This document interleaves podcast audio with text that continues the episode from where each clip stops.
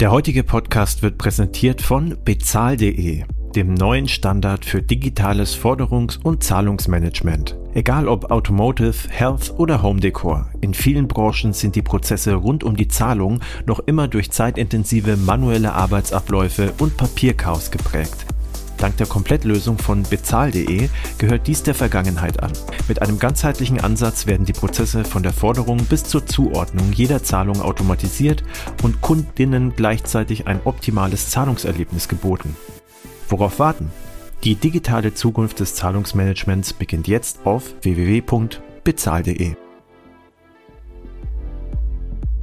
Willkommen zu Alles Legal, Fintech Recht Kompakt Payment Banking und Paytech Law verpassen dir jeden Mittwoch Einblicke zu Rechtsthemen aus der Welt von Payments, Banking, Krypto und Co. Straff zusammengefasst und verständlich zu allem, was du wissen musst. In der heutigen Folge beschäftigen wir uns mit Kryptowährungen als Wirtschaftsgüter. Wir thematisieren die jüngsten Urteile zu Kryptowährungen als Wirtschaftsgüter, beantworten die Frage, wer eigentlich argumentiert, dass Kryptowährungen keine Wirtschaftsgüter sind, behandeln die Argumente, die dagegen sprechen, dass Kryptowährungen Wirtschaftsgüter sind und werfen einen Blick darauf, was die Gerichte entschieden haben. Viel Spaß mit dem heutigen Podcast mit Anwut Rahn und unserer Gastgeberin Christina Casala. Eine neue Folge, alles legal, Fintech recht kompakt. Ich begrüße wieder Anwu Tran. Langsam kennt ihn, glaube ich, jeder, weil wir schon etliche Podcasts miteinander hatten. Deswegen die verkürzte Vorstellung. Du bist Rechtsanwalt und Steuerberater im Frankfurter Büro und berätst da ganz viele verschiedene Klienten. Genau. Anwu, also, herzlich willkommen. Ja, danke, Christina. Genau. Also Klienten, um das vielleicht nochmal zu spezifizieren, im Prinzip, ja, institutionelle Anleger und alle, die so am Insti-Kapitalmarkt äh, mitmachen. Aber Krypto finde ich auch spannend und bin ja auch Steuerberater, deswegen sitze ich da auch ein bisschen auf dem Thema mit drauf und äh, spreche da immer gerne mit dir über die verschiedenen Facetten.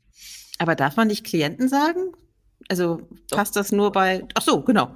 Ich wollte nur sagen, was für Klienten. Ach so. Man okay. sagt eher für, für, die Zukunft, man sagt Mandant eigentlich, aber Klient vollkommen fein. Also. Okay, überholte Sprache hier. Wir hatten es im Vorgespräch gerade über, was sich alles in der Finanzwelt verändert hat. Und schon, schwupps, trete ich in die Falle, dass ich auch nein, nein, alles, bin. alles gut, alles gut. Ja. Gut, wir wollen heute über Kryptowährungen als Wirtschaftsgut äh, sprechen. Dazu gab es äh, unlängst zwei Urteile. An wo, wer hat sich das denn ausgedacht, dass Kryptowährungen als Wirtschaftsgut behandelt werden? Ja, also ähm, natürlich die Ver Finanzverwaltung äh, erstmal. Äh, wir hatten ja auch schon ein paar Mal über dieses BMF-Entwurfsschreiben gesprochen, dass jetzt die Finanzverwaltung äh, Kryptowährungen als Wirtschaftsgüter einstuft und damit natürlich auch Steuerpflichten begründet, äh, glaube ich, überrascht jetzt niemanden.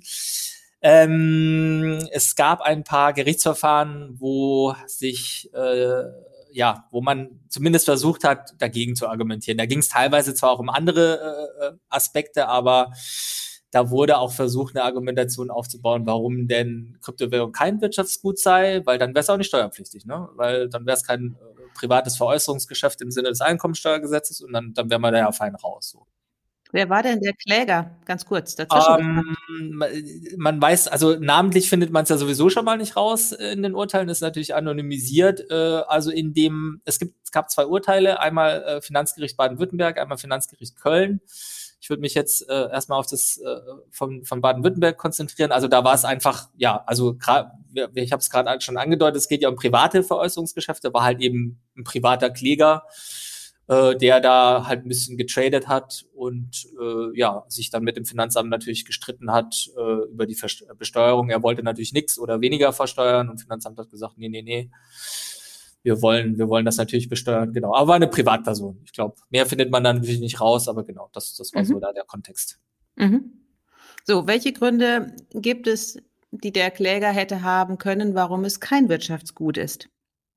Also ich war natürlich auch neugierig, habe mir mal das Urteil durchgelesen und äh, die Argumentation durchgelesen, warum es jetzt kein Wirtschaftsgut sei. Ähm, ich bin da natürlich nicht in, ins letzte Detail technisch der Experte, aber es wurde, es wurde zusammengefasst auch versucht, sehr technisch zu argumentieren. So nach dem Motto, ja, also da muss man ja differenzieren, was ist mit dem Public Key, was ist mit dem Private Key, wo wird was gehostet. Und da gibt's ja zig verschiedene Facetten, wie man das technisch ausgestalten kann.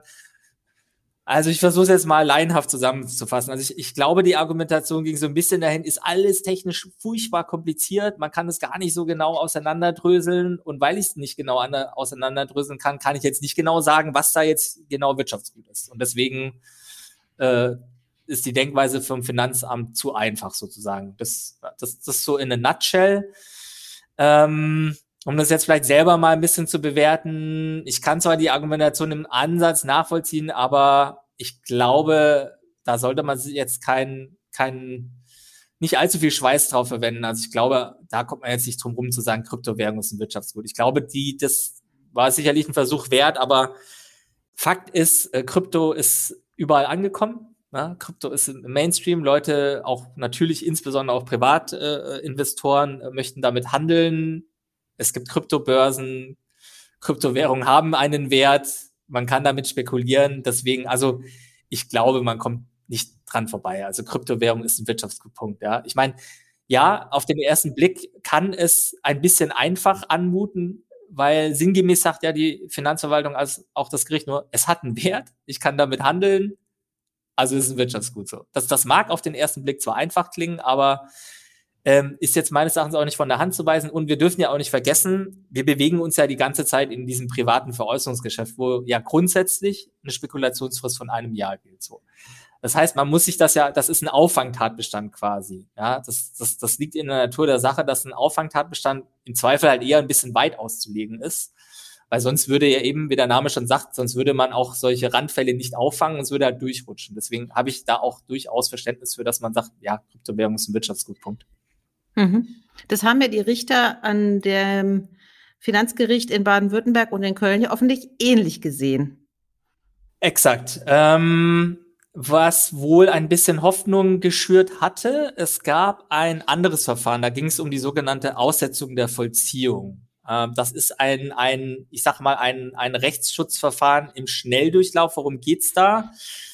Ähm, wie der Name schon ein bisschen vermuten lässt, Aussetzung der Vollziehung. Also da geht es wirklich darum, da ist kurz, also es soll irgendein Bescheid äh, vollstreckt werden, also es ist wirklich kurz vor knapp. Also da geht es wirklich darum, um, die Umsetzung seitens der Finanzverwaltung. Und äh, wenn ich da Rechtsschutz beantragen möchte, muss es ja schnell gehen, weil das ja quasi ne, geht kurz davor, bevor halt Geld eingezogen wird oder eingetrieben wird, wie auch immer.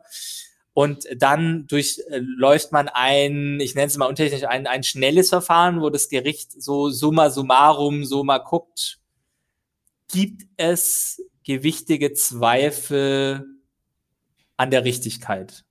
Also es prüft es nicht komplett durch, sondern guckt, mh, hm, könnte es auch falsch sein. Und wenn es ernsthafte Zweifel gibt, dann wird es, dann wird die Vollziehung ausgesetzt, weil man dann natürlich sagt, okay, das ist jetzt also die Wahrscheinlichkeit, dass das jetzt falsch ist, was da entschieden wurde, ist nicht null und auch nicht nur eins, sondern ein bisschen höher. Und dann wäre es unfair, dass voll, vollstreckt wird, voll, vollzogen wird. Und da gewähren wir jetzt erstmal äh, Rechtsschutz setzen die Vollziehung aus und dann kloppt euch quasi bitte in der Haupt, also in der großen, also in, im normalen Verfahren sozusagen. Ne? Da hat man ja Zeit, da kann man alles schön durchdiskutieren, äh, aber fürs erste gewähre ich den Rechtsschutz und da hatte jemand Erfolg. Ich meine, es war Nürnberg und ähm, da hatte sich jemand erfolgreich eben gegen diese Vollziehung gewehrt. Äh, und weil da hatte das Gericht gesagt, mh, hm, ob das so ein Wirtschaftsgut ist und mh, hm, weiß ich nicht so ähm, hat es wohl tatsächlich zumindest nicht so klar äh, gesehen wie die anderen Gerichte, ja, und auch nicht die Finanzverwaltung. Ich glaube, da hat man natürlich ein bisschen Hoffnung draus geschöpft. Und ich meine, mehr mussten die auch nicht machen. Sie haben auch nicht umgekehrt gesagt, es ist kein Wirtschaftsgut. Sie haben nur mhm. gesagt, ich weiß nicht, ob es eins ist und dadurch, dass ich selber jetzt Zweifel habe, setze ich mal aus. Punkt. Aber mehr ist es nicht. Und natürlich, klar, ein paar Leute haben daraus Hoffnung geschöpft und gesagt, oh, ja, also ein Gericht hat da jetzt wohl durchaus Zweifel, ob es ein Wirtschaftsgut ist. Äh, vielleicht sind es ja auch andere Gerichte so. Ja, und aber leider, oder was heißt ja leider, äh, für was, die, ja. Ja, was, was könnte es denn statt eines Wirtschaftsgut gewesen sein? Was wäre denn die Idee gewesen? Ähm, ja, also sinngemäß war die Argumentation, dann ist es ja steuerlich nichts. So. Und wenn es steuerlich nichts ist, muss ich es halt auch nicht besteuern. Also äh, nichts, nichts. Nichts, quasi. Ja. Es gibt's nicht. Ah ja, okay. Genau, nicht, nichts gibt's ja auch irgendwie nicht, ne? Auch, auch wenn man das ja auch eigentlich nochmal ein Kontrollgedanke. Also irgendwas, also irgendwas muss es ja eigentlich sein. Und, und das Wirtschaftsgut ist ja sozusagen schon, ja, ist ja schon quasi der, der Auffangtatbestand. Ich meine, ja, ansonsten ja. Äh, alles, also was soll denn nicht ein Wirtschaftsgut sein? Ne? Andersrum mal gefragt. Naja, ein durchaus interessanter Gedanke. Ohne Erfolg die, äh, in, das, die Finanzbehörde in, oder das Finanzgericht in Baden-Württemberg und in Köln hat anders entschieden. Krypto sind ein Wirtschaftsgut, müssen demzufolge besteuert werden. Da beißt die Maus kein Faden ab. Ich danke dir, Anwu. Danke dir, Christina.